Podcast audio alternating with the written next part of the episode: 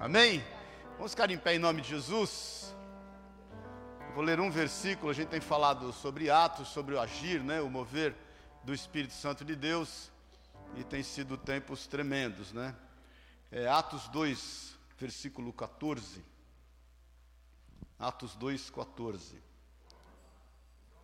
Eu estou igual o Tim Maia aqui, o meu retorno está meio alto.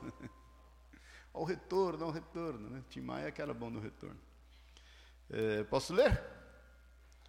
Então se levantou Pedro com os onze e, erguendo a voz, advertiu-os nestes termos: Varões, judeus e todos os habitantes de Jerusalém, tomai conhecimento disto e atentai nas minhas palavras. Amém? Vamos orar. Obrigado, Senhor. Obrigado, Espírito Santo, por estarmos aqui, por nos reunirmos como teu corpo, tua igreja. Obrigado pelo grande mover de ontem, que os testemunhos apareçam e glorifiquem o teu nome, Pai. Se conosco, fala aos nossos corações, ministra o íntimo e o oculto de cada um de nós, Pai. Que nós saímos daqui mais maduros, maiores espiritualmente, Pai. Aí que nós possamos crescer até a estatura do varão perfeito na direção do teu espírito e pelo poder da tua palavra. Nós desejamos mais e mais de ti. É o que nós te pedimos em nome de Jesus, Senhor. Amém e amém. Amém? Glória a Deus. Dá um abraço ao teu irmão aí do lado. Muitos irmãos hoje, por conta da oração ontem, as irmãs. Glória a Deus.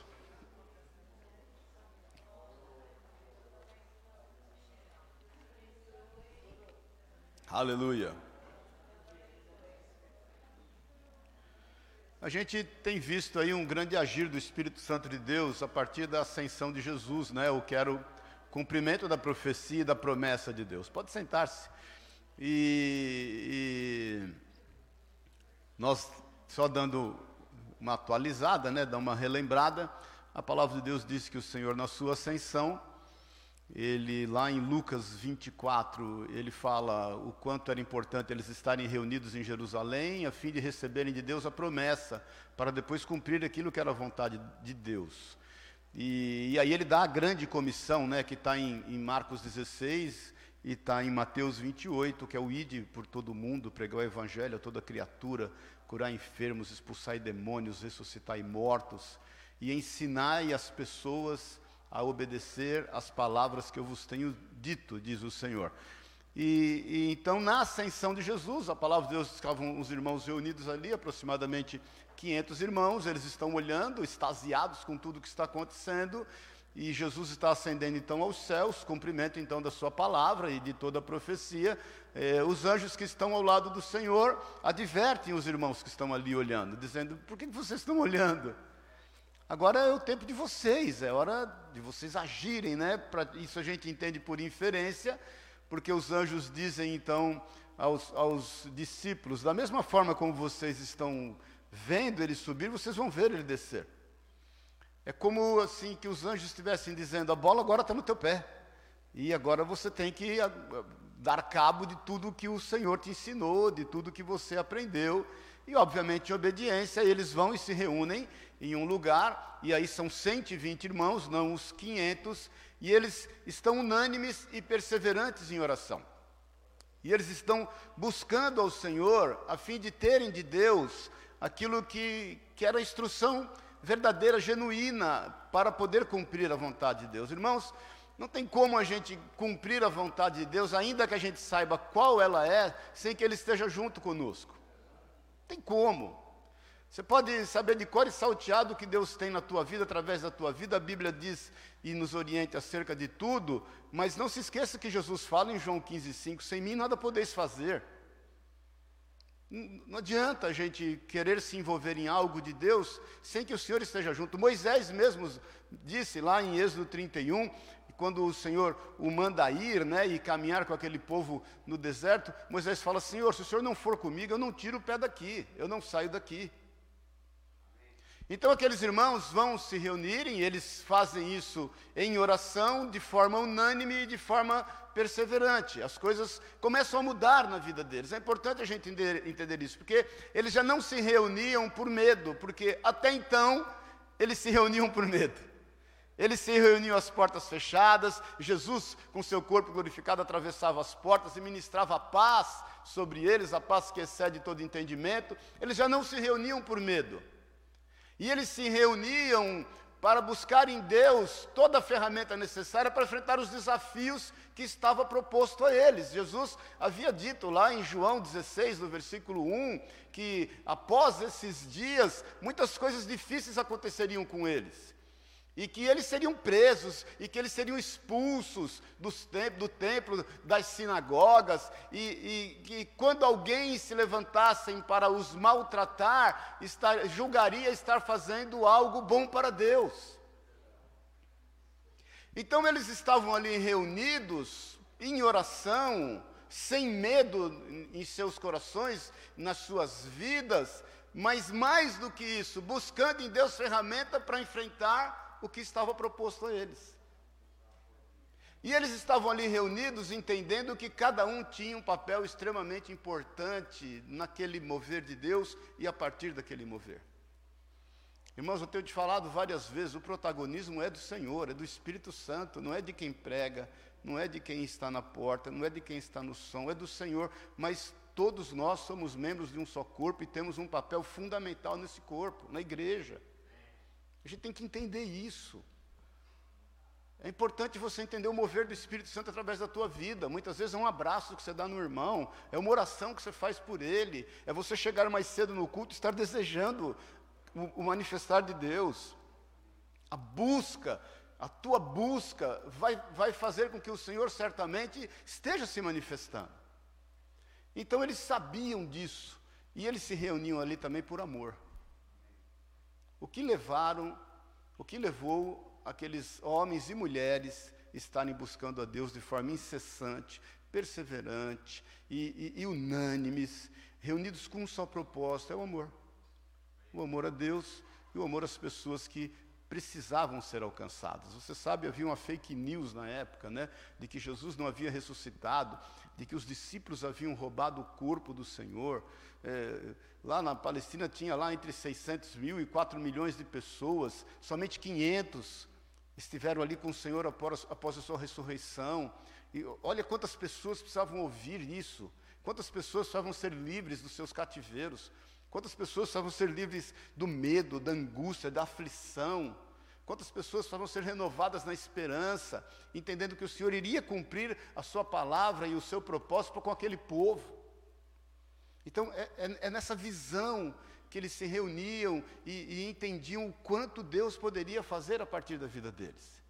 E óbvio, irmãos, a palavra de Deus diz que, de repente, um vento,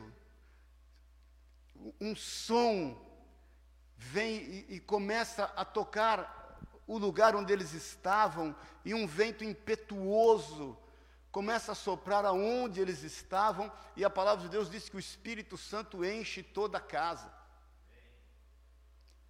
E eu meditando acerca disso, falei até com Elias esses dias, falei, puxa vida, o, o como é importante esse ambiente.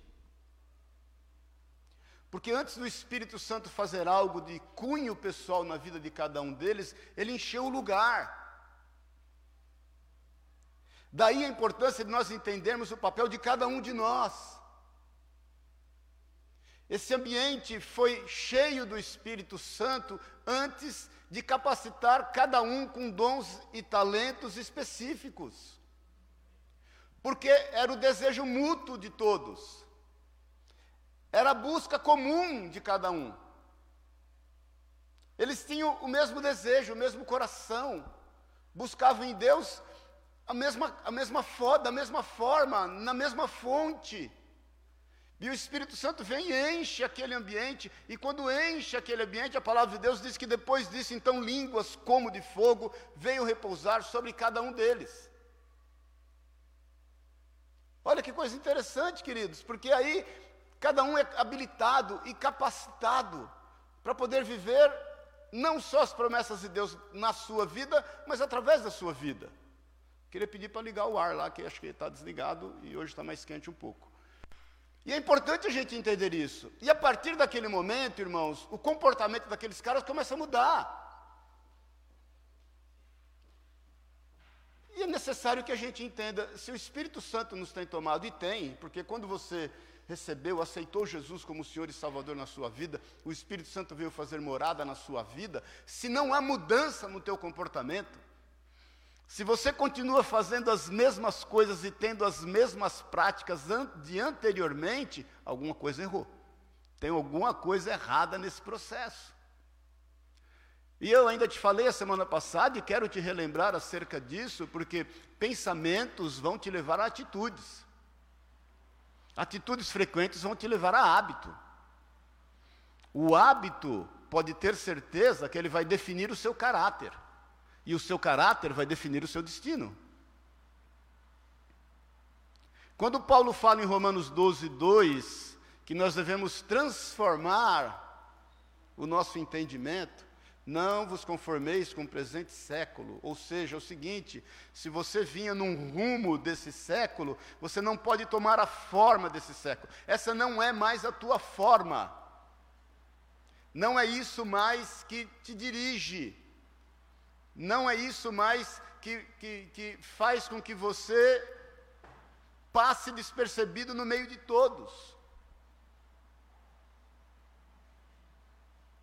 Uma uma, uma, um, em um momento a igreja entendeu que a forma de passar despercebido no meio de todos era se vestir de forma diferente.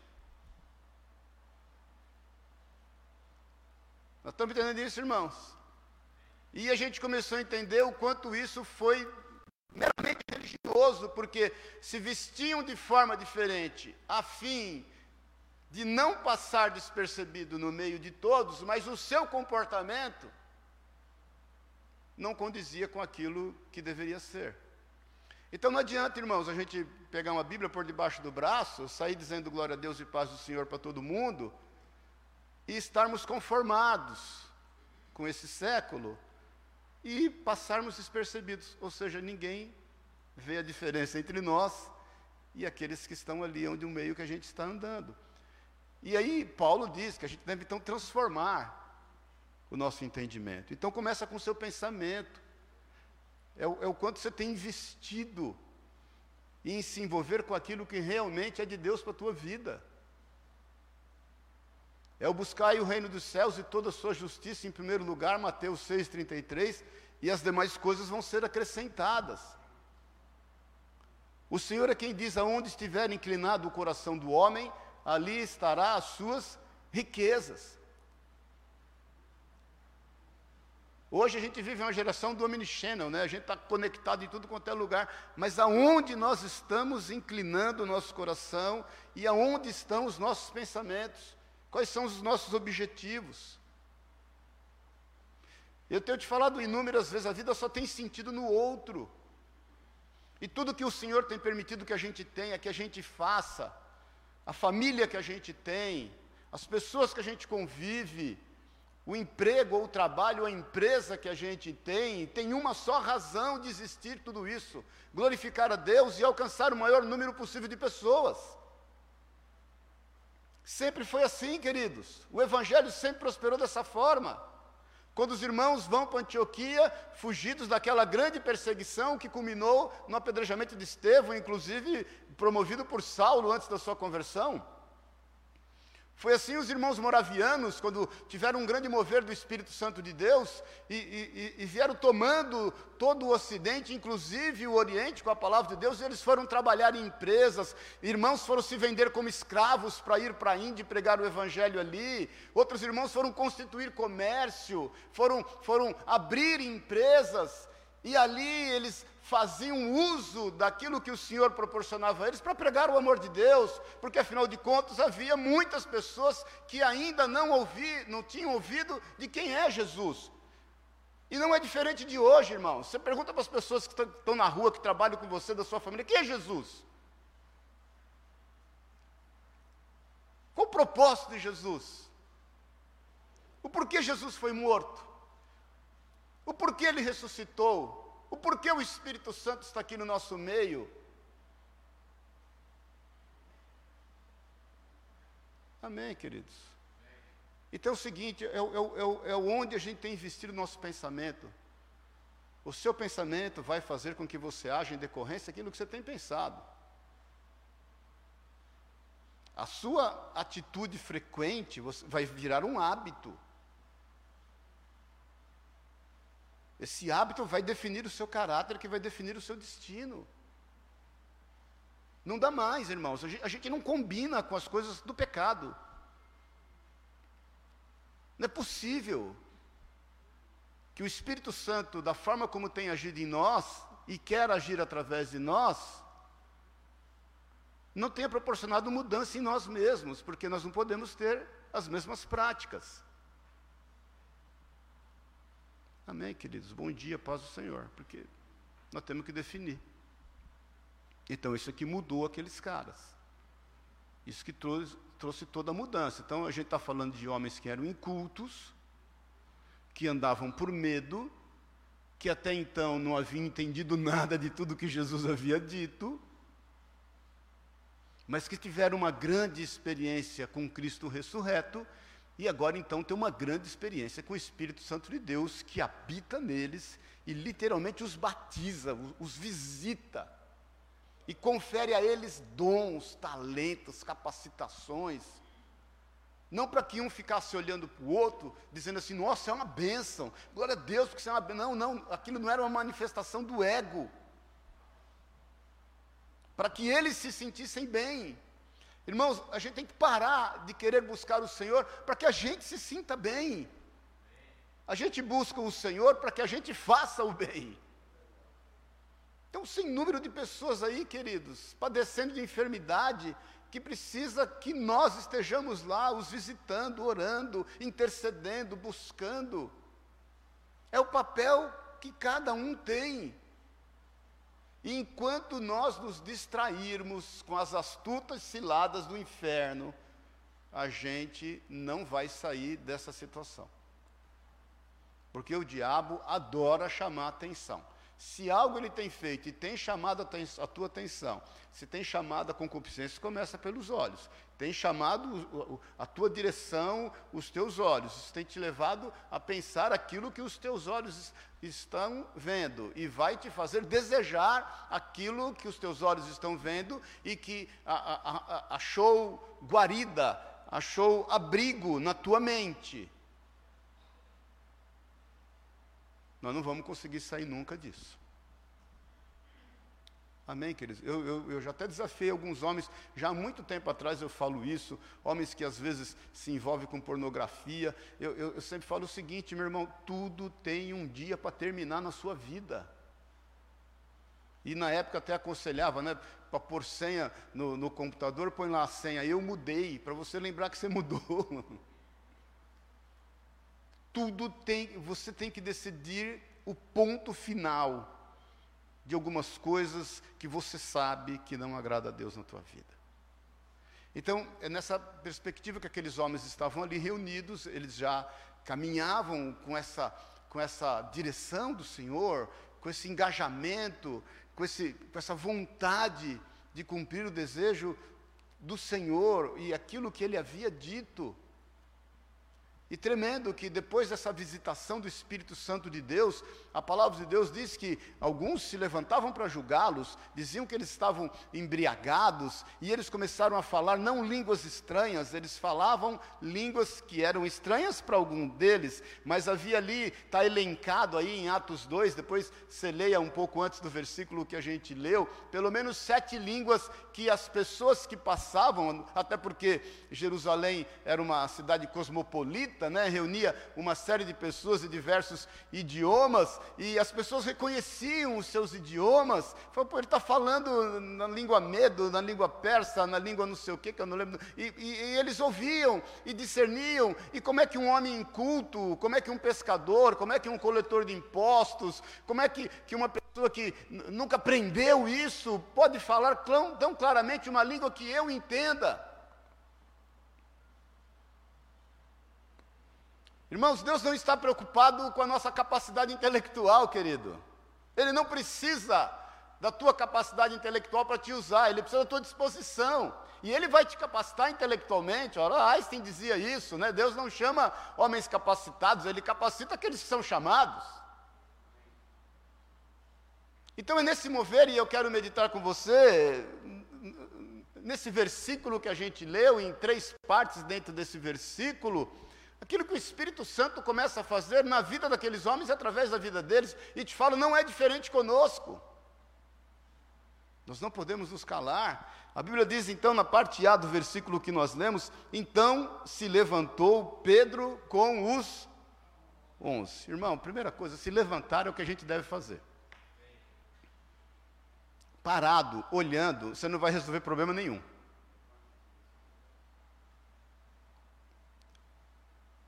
Nós temos que tomar atitudes. Ficar olhando a carruagem passar não vai resolver o teu problema. Que nem lá vende em Minas, né? Não tem aquela uma moça que fica assim, que a galera compra, tem até um nome, né? Não sei se você já viu. Muita gente compra e põe assim, não vai resolver, fica vendo a banda passar, não vai resolver o problema das pessoas e não vai resolver o teu problema. Quando nós somos tomados pelo Espírito Santo, não tem jeito de você se conformar literalmente. Você tem um sentimento de urgência. Quem sabe que está salvo aqui, diga amém. Quantas pessoas não têm essa certeza? E por não terem essa certeza, estão caminhando cegamente para aquilo que o mundo e o sistema desse mundo, esse aion e o príncipe desse mundo os está levando porque tem crise de identidade, não sabem ainda quem são no Senhor, que são filhos de Deus.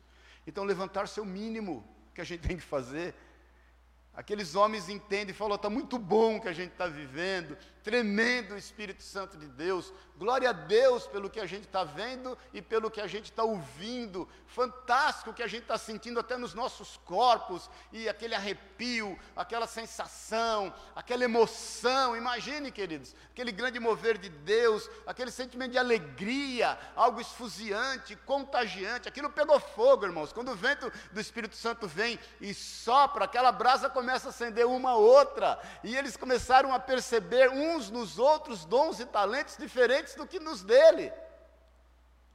Mas é o seguinte, a gente não pode se contentar só com isso. A gente precisa se levantar e fazer algo. Existe aí um sem número de pessoas que estão passando, estão ouvindo o barulho, estão sendo atraídas por isso. E não podemos ficar quieto. Eu gosto de uma de uma frase de uma letra do Djavan. Deus já falou muito comigo através das músicas do Djavan, o pastor Djavan. E ele fala: todo povo tem de ir aonde o artista está. É dele ou é do Milton Nascimento? É dele essa, né? Todo povo tem de ir onde, onde o artista está. Tem uma que ele fala assim: você de, de, de, deságua em mim e eu no oceano. É do Espírito Santo isso, pode ter certeza. Porque se levantar é o mínimo. E interessante que diz aqui que ele se, se levantou, Pedro, com os onze. Entenda que o protagonismo é do Espírito Santo de Deus. Embora Pedro tenha se levantado ali, e Pedro e, e, ele prega e ele fala acerca daquilo que estava cheio o coração dele, mas os onze estavam juntos. Havia um apoio, uma intercessão, havia uma cumplicidade, havia um desejo de estar junto. Eles sabiam que o protagonismo não era de quem estava falando, mas de quem estava movendo a todos eles. Havia uma coparticipação em todas as coisas, meu irmão, ninguém faz nada sozinho. Os onze se levantam juntos e é o seguinte: estamos juntos. Vamos para o que der e vier. Se precisar morrer por essa causa, a gente vai. Nós não fazemos nada de forma isolado. Você vê o agir do Espírito Santo de Deus. Irmãos, nós não podemos ficar parado desfrutando daquilo que o Senhor está fazendo no nosso meio, a gente tem que juntos agir. Nós, nós não podemos fazer com que a igreja seja um clube.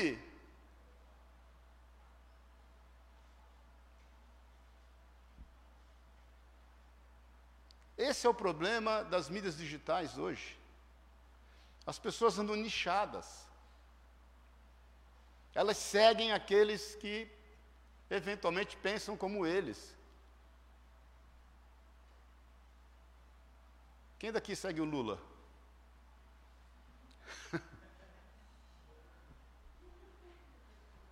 Só para dar um exemplo. Só para dar um exemplo. E quando alguém coloca uma posição contrária à nossa, a gente exclui. Porque ninguém quer ter trabalho de conviver com as diferenças. E é exatamente as diferenças que nos fazem crescer. A gente só quer andar com quem pensa igual a gente. E vou te falar uma coisa: vai ficando velho, vai ficando pior. Manja aquele tolerância zero. Compreensível, inclusive. Mas não é essa a vontade de Deus para nós, queridos. A Bíblia diz: suportai-vos uns aos outros em amor. A Bíblia diz que nós devemos ser pacientes com os fracos na fé.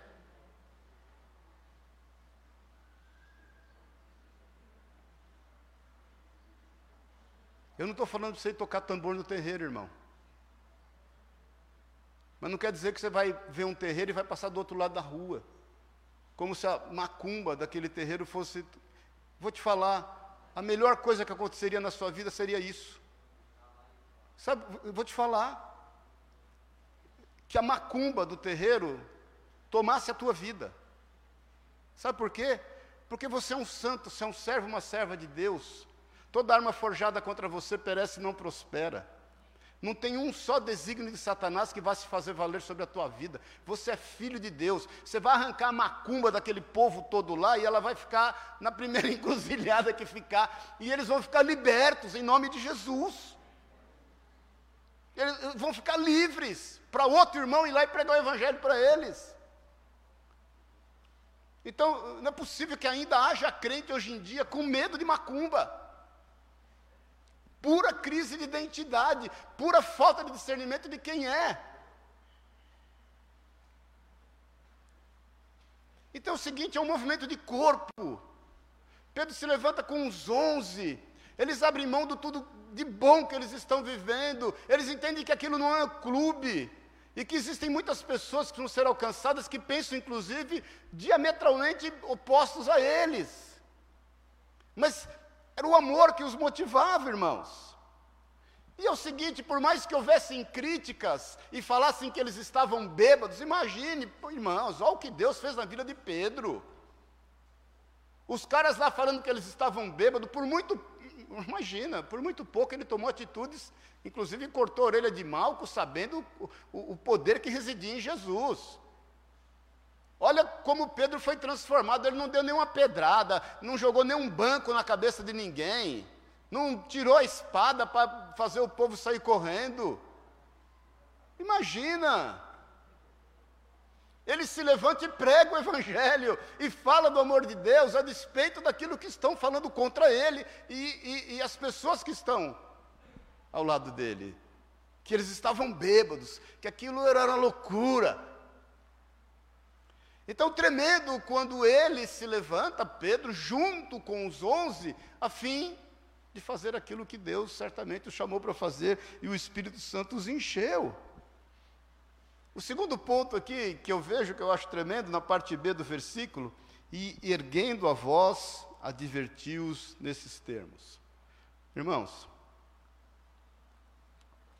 andar no Espírito é agir com coragem e com ousadia, é diferente coragem e ousadia.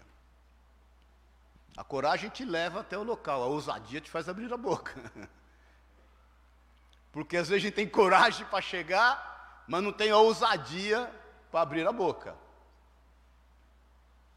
Então, a palavra de Deus diz que ele adverte aquele povo, sem medo do que viria contrário de lá, porque o Espírito de Deus era com ele, ele não estava preocupado com nada com o que as pessoas pensavam ou falavam, ele, ele realmente estava se ocupando daquilo que era vontade de Deus através da vida dele e movido pelo Espírito Santo de Deus, junto com toda a comunidade. A comunidade estava junto.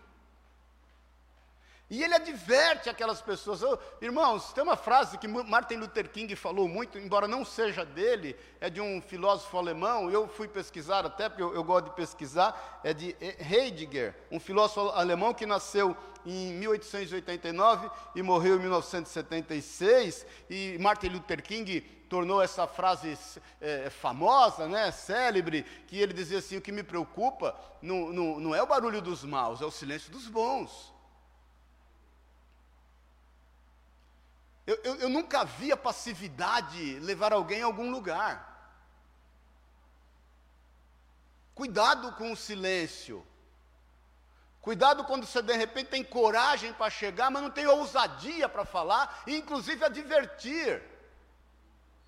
Cuidado com o politicamente correto, querido. Seja em nome de Jesus, seja biblicamente correto. Não se preocupe em ser politicamente correto. Porque você não vai poder agradar o um e o outro. Ou você vai agradar um, ou você vai desagradar o outro. Ou você tem uma postura politicamente correta, ou você tem uma postura biblicamente correta. Essas coisas nem sempre vão andar juntos, às vezes pode até ser que andem.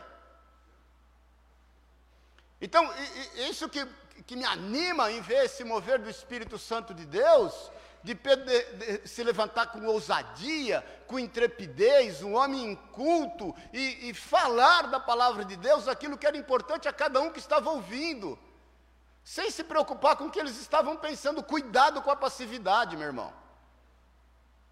Cuidado com a passividade. Em todos os aspectos da tua vida, olha, e vou te falar agora em relação ao que o Brasil está vivendo nessas eleições. Nós não teremos uma segunda chance. Está todo mundo aí se preocupado, se preocupando com que presidente nós vamos votar, isso é claro e notório. A, a gente não está ligado numa questão de um CPF, é, de uma pessoa, é, são os valores que essa pessoa está trazendo. Isso é, é, é, luz e trevas, não, não, precisa nem, não tem nem o que pensar acerca disso, misericórdia. Um cristão não tem nem que parar para pensar. Se você é, não defende o aborto, se você é, não defende ideologia de gênero, se você está pensando nos seus filhos, nos seus netos daqui para frente, nem o que pensar. Agora, existe uma coisa tão importante ou mais importante do que o presidente que você está escolhendo, são senadores. São senadores que vão julgar as leis, que podem fazer com que esse STF seja enquadrado, fazer com que as coisas andem no seu devido lugar.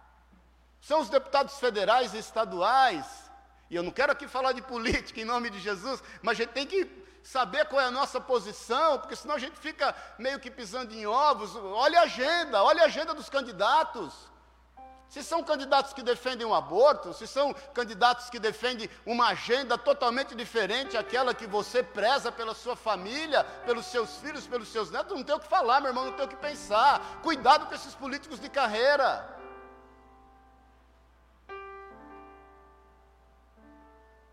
Amém, irmãos? De boa, em nome de Jesus. Cuidado com a passividade. Tem um pastor, agora o caso do pastor alemão. Um pastor, ele foi ele foi ungido a pastor em 1920. Ele nasceu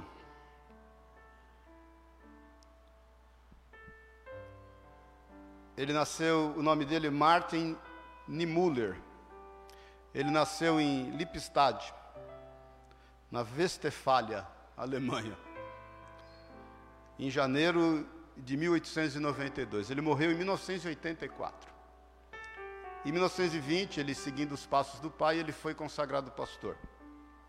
Em 1934, ele se, ele se inclinou a ser simpatizante do nazismo e começou a defender o nazismo. E um dia se reuniu com Hitler. Quando ele se reuniu com Hitler, a máscara caiu. E aí ele passou a ser um ferrenho opositor ao sistema nazista. Um ferrenho opositor, isso lhe custou sete anos de prisão. Ele foi preso em 38, como ferrenho opositor ao nazismo, e sobreviveu no campo de concentração, foi liberto no fim da guerra em 45, foi morrer em 84. Diferente de Bonhoeffer, né, que perseguiu o, o nazismo e morreu inclusive enforcado. Mas tem, uma, tem, tem, tem um texto dele que é tremendo, que ele fala o quanto ele foi cúmplice por conta da sua passividade, até que ele desvendou aquilo que estava sendo armado através da vida de Hitler. E ele diz assim nesse texto: quando os nazistas vieram buscar os comunistas, eu fiquei em silêncio, eu não era comunista. Quando eles prenderam os sociais democratas, eu fiquei em silêncio, eu não era um social-democrata. Quando eles vieram buscar os sindicalistas, eu não disse nada, eu não era um sindicalista. Quando eles buscaram os judeus, eu fiquei em silêncio, eu não era judeu. Quando eles me vieram buscar, já não havia ninguém que pudesse protestar.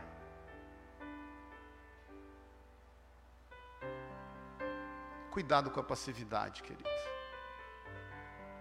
As pessoas estão indo pro inferno. De carro zero, de apartamento novo, realizando os seus sonhos materiais, de eterno Hermenegildo Zenha, com aquele kit, aquele kit hipocrisia, sabe aquele kit hipocrisia? O cintinho Hermès, Hermê, né, que chama, o sapatinho, como é, Zenha. Não, não tenho nada contra isso, hein? Nada contra isso. Com a camisinha no seu, as pessoas estão indo para o inferno assim. E a gente está medindo bênção de Deus segundo aquilo que os nossos olhos olham.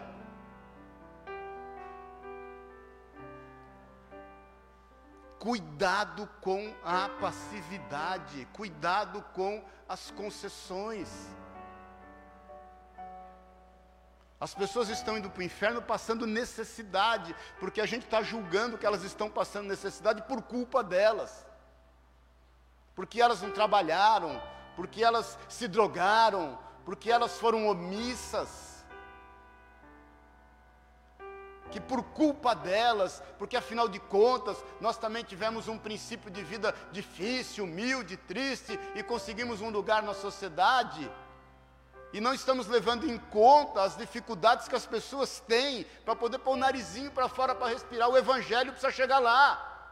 Você só chegou onde chegou porque o evangelho te alcançou. Você só faz o que faz porque o Espírito Santo de Deus se tem capacitado. Cuidado! Você não, não conseguiria nada se não fosse o Espírito Santo de Deus na tua vida. Você não conseguiria atravessar uma rua.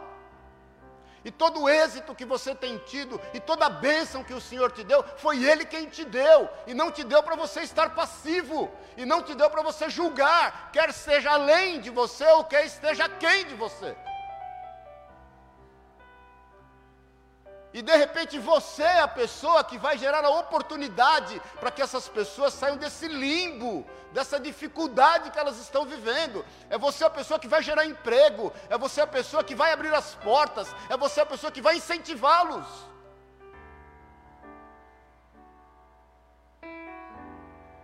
Olha, irmãos, ontem eu estava falando no almoço com os irmãos aqui. E, Algo eu sempre fui em busca do evangelho genuíno. Porque às vezes eu não tenho certeza se é na nossa reunião que Jesus está. Porque Jesus está com os quebrantados de coração, com aqueles dispostos a abrir mão de tudo que tem, quando inclusive não tem nada.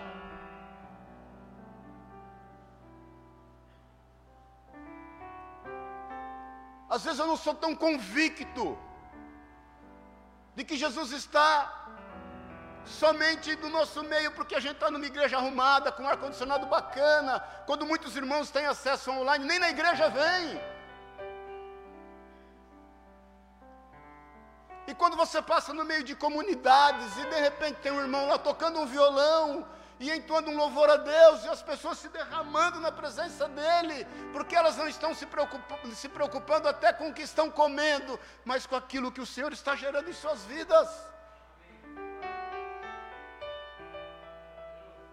Cuidado com a passividade.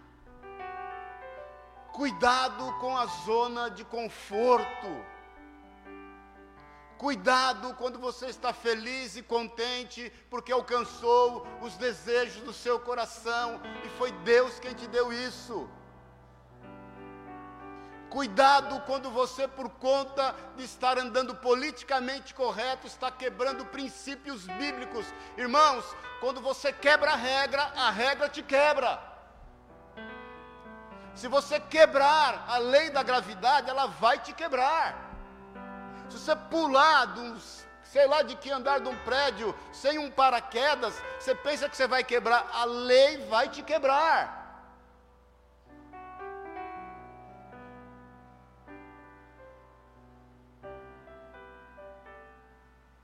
Eu assisti um filme esses dias interessante, antigo de 2009, sapeando lá.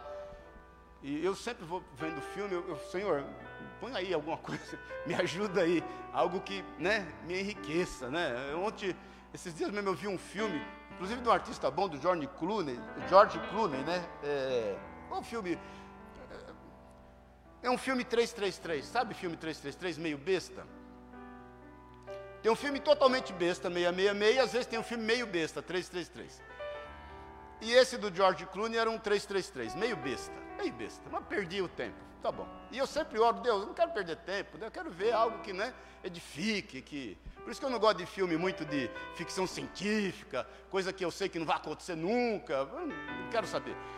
Mas eu vi um filme muito interessante chamado O Solista, Solista, de, de baseado em fatos reais, com aquele Jamie Foxx e aquele bonitão lá que foi o Capitão América, Doney Jr., não sei o que, Doney Jr. É isso? O que foi o Capitão América, um, antigo aí? Hã? Hã? Não, não, aquele Doney Jr.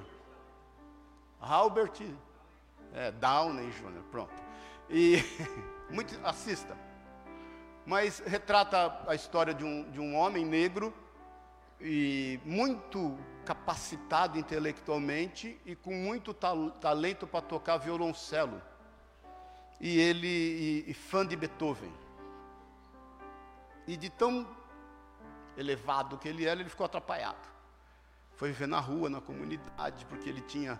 Ele não, ele não queria se dispor a tratamento. E esse cara, é só um spoiler, tá? Esse, esse, esse Downey Jr., ele é um jornalista do Times, e ele faz uma matéria, escreve sobre ele, e ele se envolve emocionalmente com o cara. E, e, não vou falar tudo, mas uma cena que me marcou muito, em dado momento, esse cara, ele consegue pôr esse cara dentro de uma comunidade, para pelo menos ele sair da rua, dormir lá, e ele entra com o violoncelo e começa a tocar. Quando ele começa a tocar o violoncelo, quando ele começa a exercer o dom dele, as pessoas começam a ser tomadas de alegria e começam a agradecer a Deus, e elas vão passando por cima ali naquela cena de todas as dificuldades que elas enfrentavam. Elas, elas, elas vão passando por cima eh, de todo preconceito, de toda fome, de toda necessidade, pessoas extremamente carentes, pessoas viciadas em drogas, pessoas com sérios problemas psicológicos, e de repente todos começam a parar, ouvir, e, e, e uma paz toma aquilo. Eu fiquei olhando e falei: Jesus, é aí que o Senhor está. É por isso, irmãos, que às vezes eu tenho dúvidas. É aí que o Senhor está.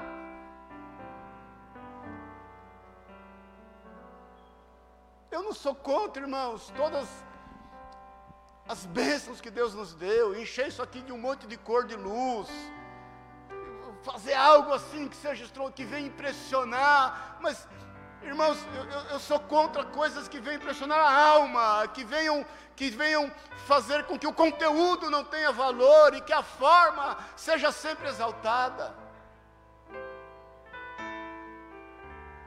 É isso que tomou aqueles homens, é isso que Pedro se levanta e os onze juntos, e ele, ele adverte as pessoas: olha, o que vocês fizeram com Jesus,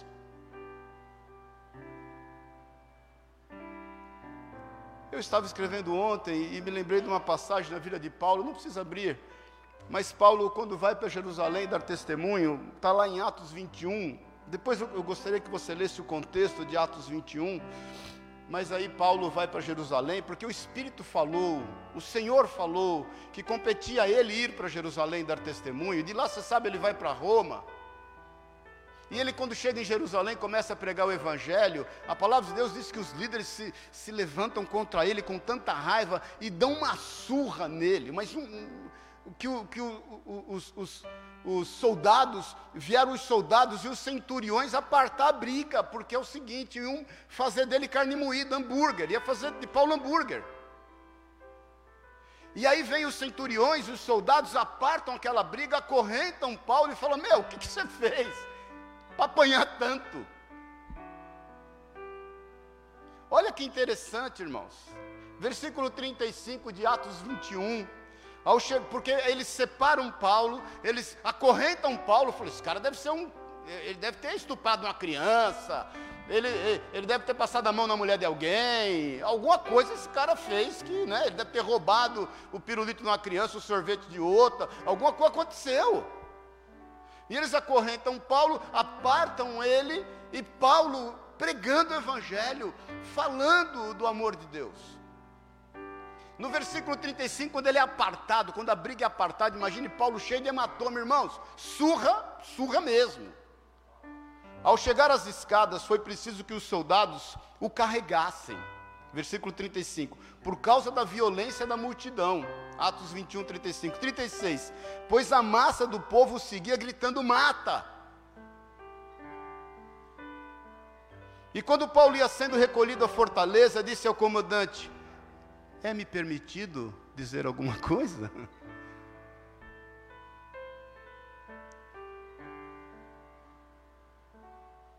Quais são as dificuldades da vida que tem te calado?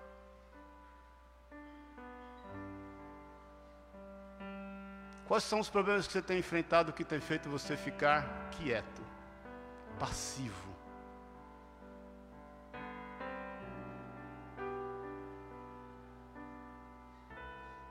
Qual é o chororô que está tomando conta da tua vida, meu irmão? Qual é o chororô? Paulo fala assim, todo estrupiado, posso falar? Respondeu eles, sabes o grego? Ele fala com os caras em grego. Não és tu, porventura, egípcio, que a tempo sublevou e conduziu ao deserto quatro mil sicários? Quer dizer, Paulo ainda estava sendo julgado por outro, ser outro. Estava sendo ainda, pô, esse cara deve ser. Respondeu-lhe Paulo: Eu sou judeu, natural de Tarso, cidade não insignificante da Cilícia, e rogo-te que me permitas falar ao povo, esse povo que está me agredindo, esse povo que está me batendo, esse povo que está indo para o inferno não está percebendo, esse povo que está me julgando. Esse povo que com ímpeto está se levantando contra a minha vida, deixa eu continuar falando com eles, por favor.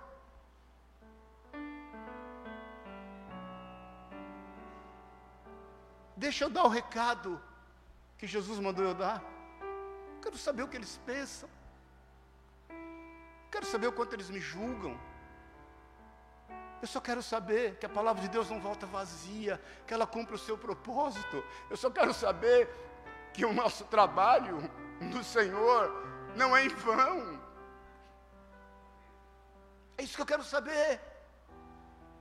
E obtida a permissão, versículo 40, Paulo em pé na escada, irmão, imagine como.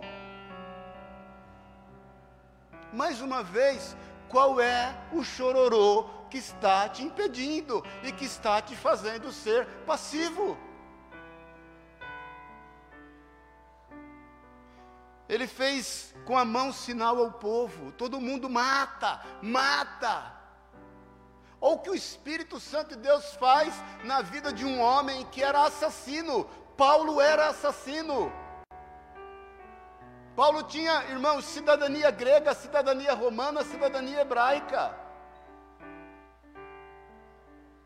Paulo era poliglota. A cidadania romana custou uma grana para ele. Depois você lê, ele fala isso em Atos 21 mesmo. Eu custei muito dinheiro. E Atos 22 também. E ele não faz uso de nada disso. Ele só levanta a mão e fala para o povo parar. Fez grande silêncio. E ele falou em língua hebraica. Ele estava falando grego com os soldados. E ele fala em hebraica, a fim de que o povo entenda, dizendo dois pontos. Depois você lê o resto. Leia o resto na sua casa. Que aí ele vai dar o testemunho dele, como ele foi alcançado, quem ele era, o que Jesus fez através da vida dele. Leia.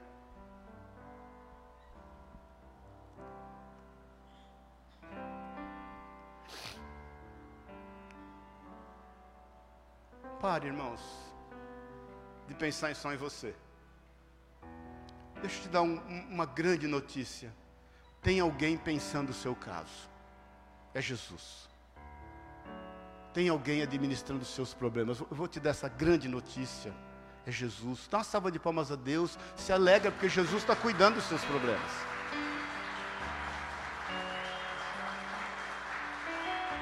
Tem alguém se ocupando da tua vida. Ele não dormita, não pestaneja o santo de Israel. Ele intercede por você com gemidos inexprimíveis. Se ocupe das coisas que Ele quer que você ocupe, porque das tuas coisas Ele está se ocupando. A Bíblia diz que não houve uma palavra sequer proferida pela boca de Moisés que não se cumpriu. Todas se cumpriram querendo você ou não, olha para mim um pouquinho, você já deu certo na vida. Você tem uma vida eterna proposta a você, querido. Definitivamente entenda isso. Para terminar, na parte C desse versículo 2,14: Varões judeus e todos os habitantes de Jerusalém, tomai conhecimento disto e atentai às minhas palavras. Depois eu quero que você leia essa pregação de Pedro, que fez com que 3 mil pessoas se convertessem e fossem batizadas. Todos aqueles que afluíram até ali e que, e que viram um grande mover de Deus e que entenderam o quanto Deus estava usando aquelas pessoas juntos como corpo, embora Pedro estivesse pregando, todos estavam juntos com ele desejando a mesma coisa, orando no mesmo sentido, amando da mesma forma, sem medo, dispostos a enfrentar desafios, sabendo que cada um tinha um papel essencial naquele momento. Você não veio para a igreja só para sentar no banco. Você tem que desejar o agir de Deus na tua vida e, e na vida das pessoas quando você está vindo para cá, quando você separou sua roupa para chegar. Não sei se você toma banho ou não antes de vir, irmão, não é problema meu, mas quando você está tomando banho. Espero que tome. Para o bem dos irmãos que estão ao seu lado. Mas o discurso de Pedro, ele se dá em, em três etapas, e com isso eu vou terminar. Ele resume em três pontos. Primeiro, Pedro se levanta e diz assim: O Espírito foi derramado. Deus cumpriu a sua promessa. O Espírito nos tomou. Se nós estamos fazendo o que fazemos, falando o que falamos, é porque o Espírito foi derramado. Segundo ponto, Pedro diz assim: Jesus aquele que vocês mataram, aquele que vocês crucificaram, ele está vivo. Jesus está vivo. Vocês não conseguiram conter a vontade de Deus, nem o túmulo foi capaz de retê-lo, ele está vivo. E o terceiro ponto que Pedro coloca ali, ele quer salvar os pecadores. Você não precisa falar mais nada que não seja isso. O Espírito foi derramado.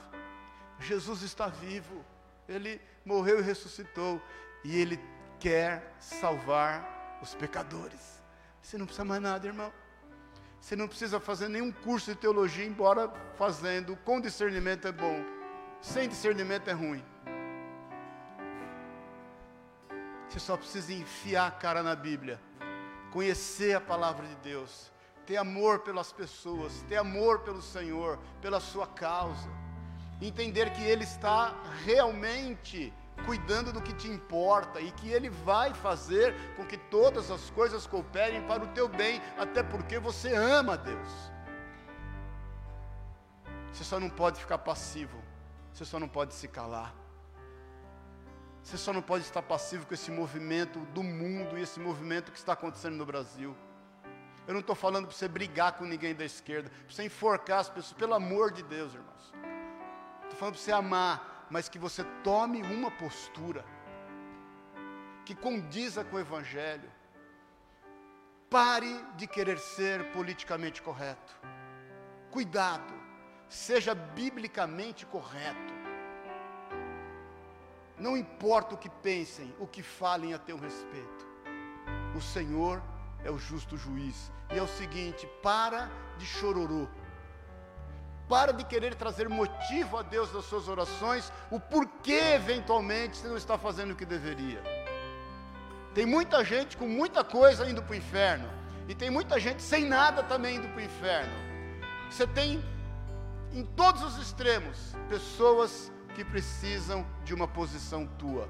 Levanta e desperta, tu que dormes. E que você seja vivificado no Espírito Santo de Deus. Esse é o mover e esse é o agir do Espírito Santo de Deus. Procure, irmãos, procure onde Jesus está. E venha à igreja com esse desejo, Jesus, esteja no nosso meio. Se agrada de nós, Senhor, Espírito Santo, se agrada de nós. Esteja no nosso meio, fala aos nossos corações. Abençoa, Deus, aqueles que vão estar ali, porque eu sei que o Senhor tem cuidado daquilo que me é importante. Vamos ficar em pé em nome de Jesus, na liberdade. Rachará canta lá, quero chamar o Elias para orar e compartilhar. Eu sei que o Senhor tem falado ao coração dele, falou inclusive na ceia. O Senhor havia me dito e eu falei para ele: Eu sei que o Senhor te falou algo na ceia semana passada e que é para você compartilhar e, e, talvez ali não fosse o momento certo, e ele testificou disso, e eu quero chamar ele para compartilhar e, e orar e encerrar.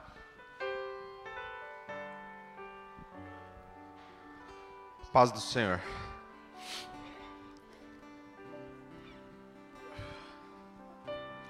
Tudo foi a partir da entrega de Cristo. O caminho foi consolidado no momento em que ele foi entregue no momento em que ele se doou por completo. E o que o Senhor falou comigo no dia na ceia foi: tudo vai acontecer, tudo vai ser consumado quando nós nos entregarmos por completo. Assim como tudo foi consumado em Cristo, foi só no momento de total entrega dele quando não cabia mais reserva das suas emoções, quando não cabia mais reserva do seu corpo, quando não havia mais reserva do, do seu próprio sangue, aí tudo se tornou real, tudo se tornou possível. E o que o Senhor colocou no meu coração na ceia foi isso: enquanto vocês não se entregarem, enquanto você não se entregar por completo, enquanto houver reserva.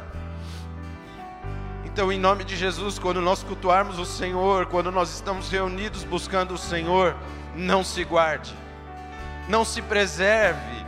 Em nome de Jesus, não se preserve. Abre o teu coração para que o Senhor possa acessar o lugar no qual Ele quer acessar dentro da sua vida. Porque existem lugares onde nós estamos fechando o nosso coração e no momento em que o Espírito Santo vai à porta desse lugar, nós não queremos dar acesso a ele por algum medo, por alguma restrição, por alguma mágoa, mas eu quero te convidar no nome de Jesus, enquanto você não entregar por completo, a boa obra não vai conseguir ser completada. Porque se com Jesus foi assim, porque se com Cristo foi assim, por que conosco seria diferente? Não se preserve mais. Foi o que o Senhor falou comigo. E eu quero te convidar nesta manhã, no nome de Jesus, a fechar os teus olhos e começar a pedir para que o Espírito Santo comece a entrar no seu coração, comece a invadir o teu coração, e eu creio no nome de Jesus que à medida em que você se entregar, à medida em que você colocar diante dele o seu culto, Recantarabachori andaramanaya, xeri andarabacori anderemanas. Ere cantarabachori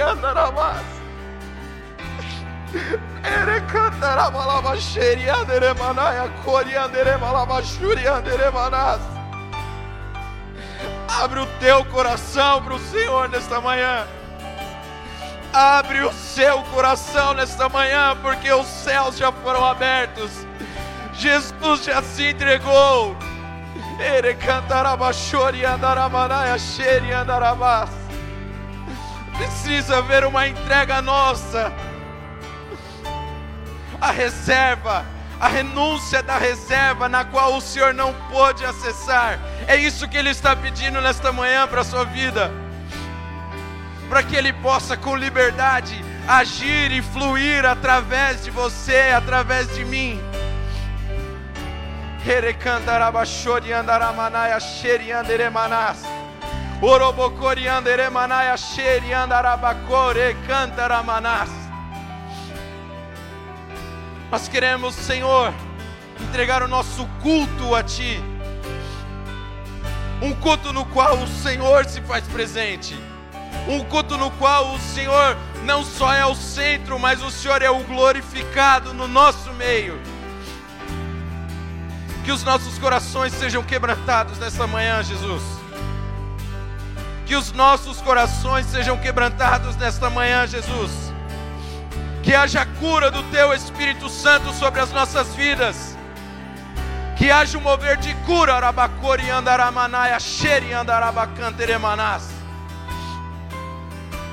Que haja um poder de cura sendo liberado nesta manhã sobre as nossas vidas que tudo aquilo que nos parou, tudo aquilo que nos travou, tudo aquilo que nos bloqueou, independente daquilo que aconteceu, é destravado na autoridade do nome de Jesus, o Senhor.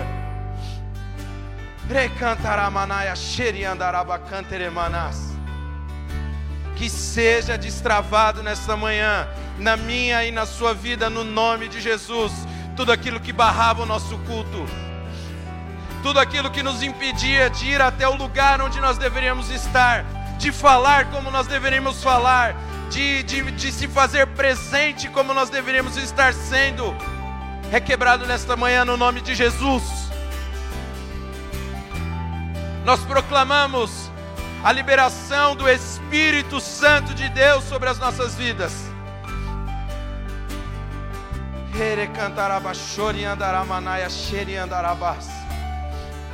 Não importa mais, não importa mais aquilo que te frustrou, não importa mais aquilo que te parou. Se você enxergar com os olhos espirituais esta manhã, essas barreiras foram quebradas. Tudo aquilo que impedia a sua entrega, por isso te convido no nome de Jesus, oferece ao Senhor neste momento tudo aquilo que você tem dentro do seu coração.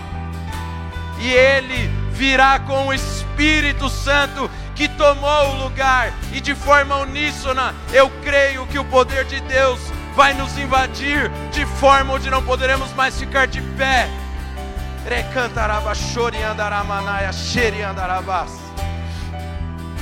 Que ministérios sejam ressuscitados essa manhã que ministérios sejam ressuscitados essa manhã. Cada um de nós representamos parte do corpo de Cristo, por isso fazemos parte de uma comissão através do nome de Jesus. E o nosso ministério precisa ser ressuscitado nesta manhã.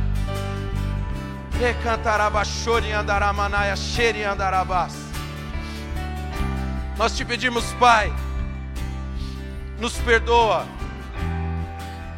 Nos perdoa por tudo aquilo que fomos omisso, em tudo aquilo que nós nos deixamos levar pelas nossas próprias convicções e frustrações e nos esquecemos que na Sua palavra diz que o Senhor nos deu um espírito não de covardia, mas de ousadia, de moderação e poder.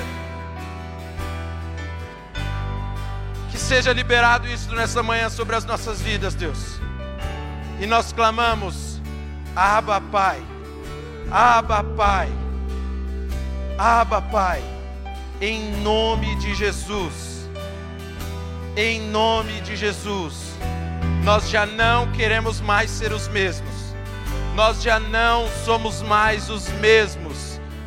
E nós profetizamos, Senhor, ligando na terra e no céu, que a partir deste tempo, a partir desse segundo, a partir desse instante, a partir dessa revolução do Espírito Santo de Deus, algo começará a acontecer dentro dos nossos corações no meio da nossa casa, no meio da nossa família. E Jesus, nós já não nos conteremos mais. E Deus, nós daremos o bom fruto. Nós daremos o bom fruto entregue ao Senhor, para que o seu nome seja glorificado entre as nações, no meio dos povos, para que toda língua confesse o Senhor como o Senhor da sua vida. Em nome de Jesus, Senhor. Em nome de Jesus é o que te pedimos e te glorificamos, porque cremos que o Senhor está no nosso meio, Jesus. Amém, Deus. Amém. Amém. Aleluia. Irmãos, busca o Senhor. Busca o Senhor.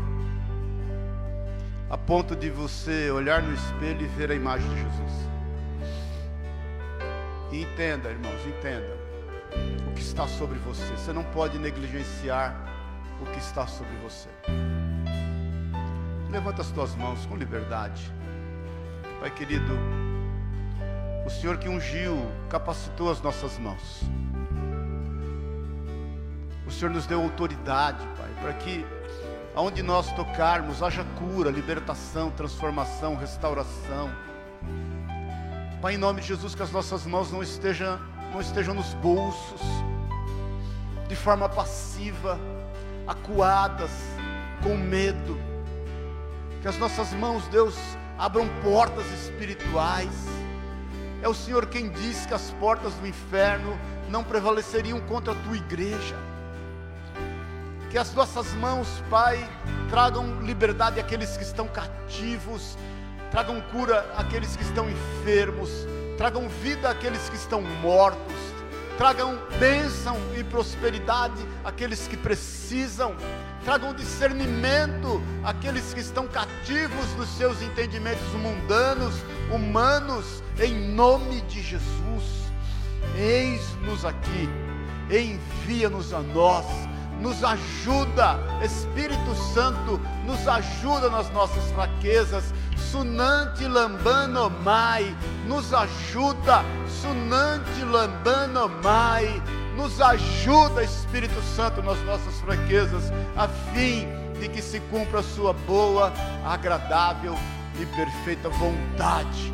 É o que nós te pedimos em nome e na autoridade de Jesus Cristo, Senhor faz aquilo que o Senhor tem a fazer através de nós. Que ao abrirmos os nossos lábios, não seja nós quem fale, mas o Senhor, para louvor da tua glória, para a remissão dos pecados em Cristo Jesus.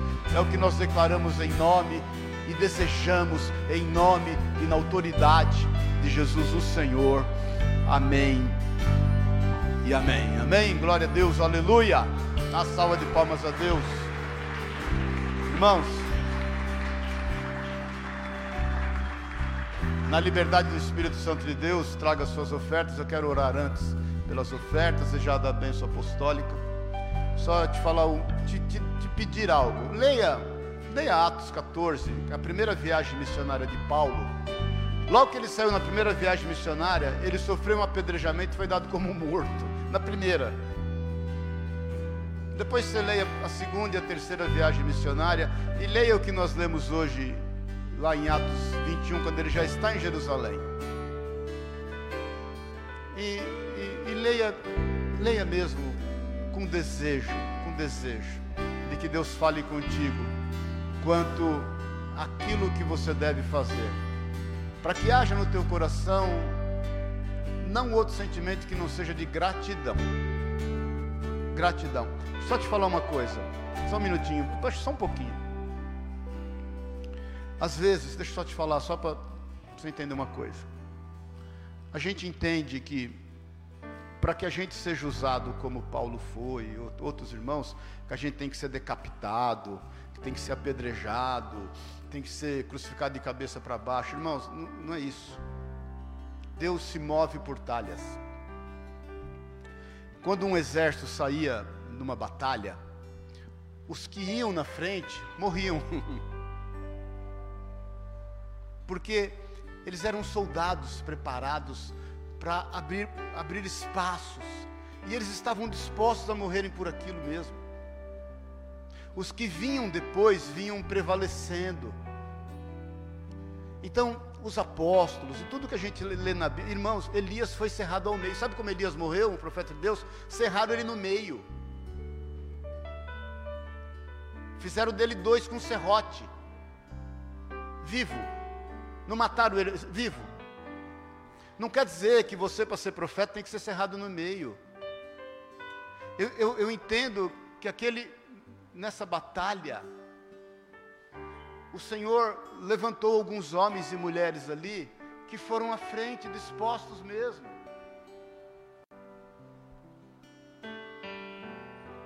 Amém, queridos? Você consegue visualizar isso? E depois vieram os outros batalhões nós somos mais um batalhão que está nessa guerra. Mas nós só estamos aqui porque nós estamos no ombro de, de grandes homens e mulheres que vieram antes de nós. Entenda isso, nós estamos no ombro desses homens e mulheres que Deus levantou ao longo de todo o curso da história. E nós temos que aprender a honrar isso.